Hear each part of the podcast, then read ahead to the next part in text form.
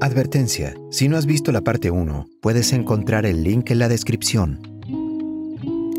Seguí preguntándole a mi mamá a qué se refería, pero ella me dijo que todo estaba bien, que no me preocupara, y que no le dijera a nadie lo que había visto, u oído, o dónde había estado, y que hablaríamos en la mañana, que debía dormir. Salió del cuarto, pero yo estaba muy enojada. ¿De qué diablos estaba hablando? ¿Qué me ocultaba? Estuve toda la noche dando vueltas, pensando en Marcus y en ese lugar. Oí a mi mamá hablar en la otra habitación con mi papá. No pude escuchar mucho, pero oí que mencionaron varias veces a Marcus. Finalmente, ella dijo, no podemos seguir mintiéndole. Y mi papá decía, Estela no podrá soportarlo. Por fin logré quedarme dormida por unas horas. Eran las 5 a.m. cuando decidí que no obedecería a mi madre. No sabía si podía confiar en ella. Salí de casa y fui a buscar mi bicicleta cuando vi la caja de herramientas de papá cerca del garage. No sé por qué lo hice. Quizá estaba paranoica, quizá curiosa. Abrí la caja de herramientas y lo que vi me dio un susto de muerte. Había una campanilla de bicicleta exactamente igual a la que tenía Marcus. Podía ser una coincidencia, pero sentí que no lo era. La tomé y la metí dentro de mi bolso solo para comprobar que era la de Marcus. Vi que mis padres habían prendido la luz de su cuarto, me fui. Si no podía llamar a la policía, iría yo a verificar. Quizá Marcus siguiera ahí. Estaba cerca del hospital cuando mi teléfono comenzó a sonar. Era mi madre quien me llamaba, pero no quería oírla en ese momento. No hasta que estuviera segura de que Marcus estaba bien o que al menos viera su bicicleta con la campanilla en la entrada. Apagué mi celular y llegué al hospital. Comencé a buscar su bicicleta, pero no estaba por ningún lado, ni un rastro de ella. Parecía como si mis padres hubiesen hecho algo. Me había quedado dormida unas horas, entonces quizá ellos habían venido aquí y... No, eso no podía ser. ¿Por qué harían algo así? Entré al hospital y comencé a caminar con luz de día. El sol brillaba a través de las ventanas rotas y las abejas zumbaban afuera. Se sentía tranquilo y en paz, como si nada hubiese ocurrido ahí. Pero estaba muy segura de que yo no estaba sola ahí. Escuché a alguien murmurar, y por si no fuera lo suficientemente loco, era la melodía que escuché la noche anterior. Al final del corredor vi a una mujer de pie, Tenía un sombrero negro y algo parecido a un vestido. Di un paso y ella se volteó. Su mirada me dio escalofríos por la espalda. Comenzó a caminar hacia mí. Escuché su voz irritada. ¿Estela? Me estaba llamando. Sabía mi nombre. Yo solo había visto eso en películas de terror y decidí que no era bueno esperar a que me alcanzara. Comencé a correr, rápido. Fuese lo que fuese que ocurriera, era mejor no averiguarlo sola. Corrí hacia la salida.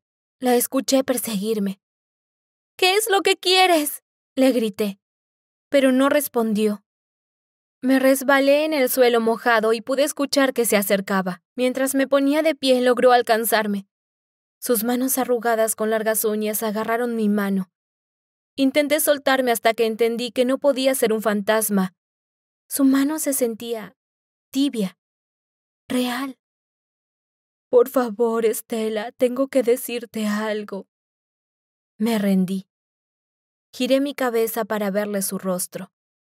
Se veía triste y cansada, como si no hubiera dormido en mucho tiempo. Sentí lágrimas correr por mi cara mientras ella se inclinaba y me abrazaba, muy fuerte. No sé por qué o cómo, pero me hizo sentir bien. Ella me calmó, Luego ella comenzó a decir las cosas más extrañas que haya oído. No ha sido tu culpa, Estela. Era como si supiera que yo hubiese dejado a Marcus aquí ayer, como si supiera que me sentía culpable. Pero Marcus murió. Eso no lo esperaba. Sentí que mi corazón comenzó a latir muy fuerte. ¿Eso había sido hace... solo ocho horas atrás? ¿Cómo podía estar realmente muerto? ¿Cómo había gente que ya sabía eso?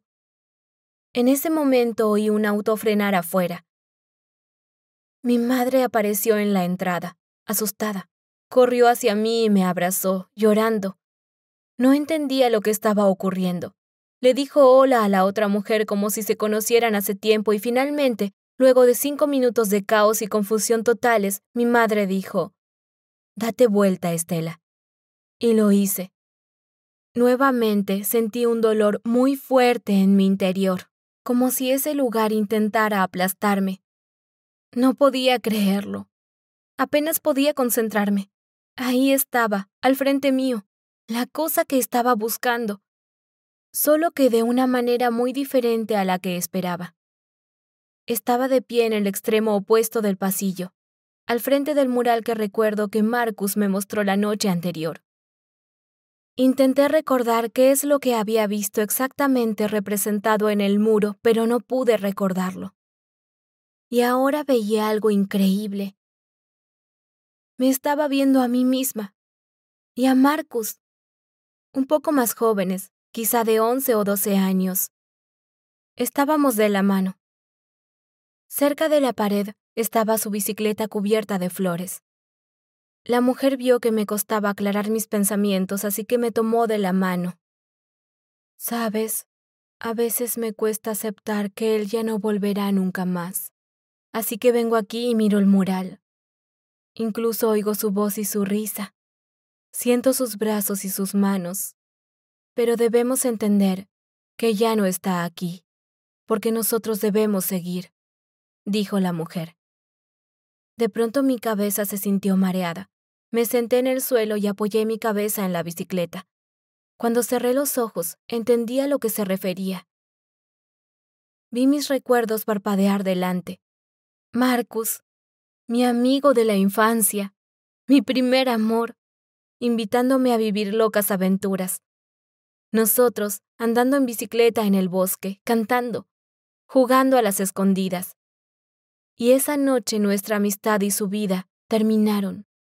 Esa noche, cuando fuimos a explorar este hospital abandonado, él corría como un loco intentando asustarme. Luego, de la nada, se resbaló en el suelo mojado. Este crujió, se rompió y él cayó en un hoyo. Me acerqué para ver su cuerpo y me fui para pedir ayuda, pero al volver, él ya había fallecido.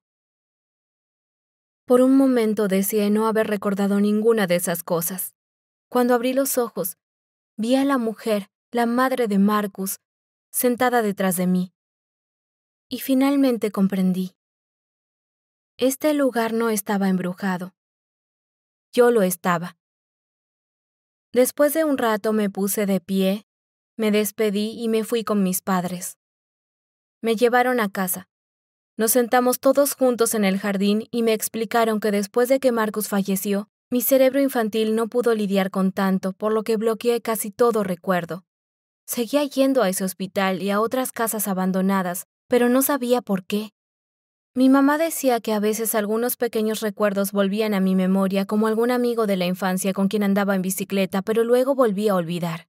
Mis padres temían que la verdad me hiciera daño, así que me seguían la corriente. Después de esa conversación, decidí que quería vivir con la verdad. Mis padres buscaron a un terapeuta que me ayudara con eso. Ha sido un proceso difícil, pero lo estoy superando. Y ahora estoy recordando casi toda mi infancia y mi amistad con Marcus. Estoy transitando un camino de aceptación y sanación. Al año siguiente terminé la secundaria y entré a la universidad. Quiero ser arqueóloga, se siente bien haber mantenido ese lado curioso y morboso de mi personalidad. No quise borrar todo lo que soy, porque eso me hace especial. Lo que encontré en ese lugar abandonado me ayudó a lidiar con mis problemas y a entenderme mejor a mí misma. Así que tal vez lo que encuentre en el futuro me ayude no solo a mí, sino a todos a entendernos a nosotros mismos. ¿Lo notaste? ¿Las cartas de tarot de monstruos? a Slenderman? ¿Viste al conejo? ¿Al chico dormido? ¿Te gustó la historia? Dale like y comenta y suscríbete a Historias de la Vida.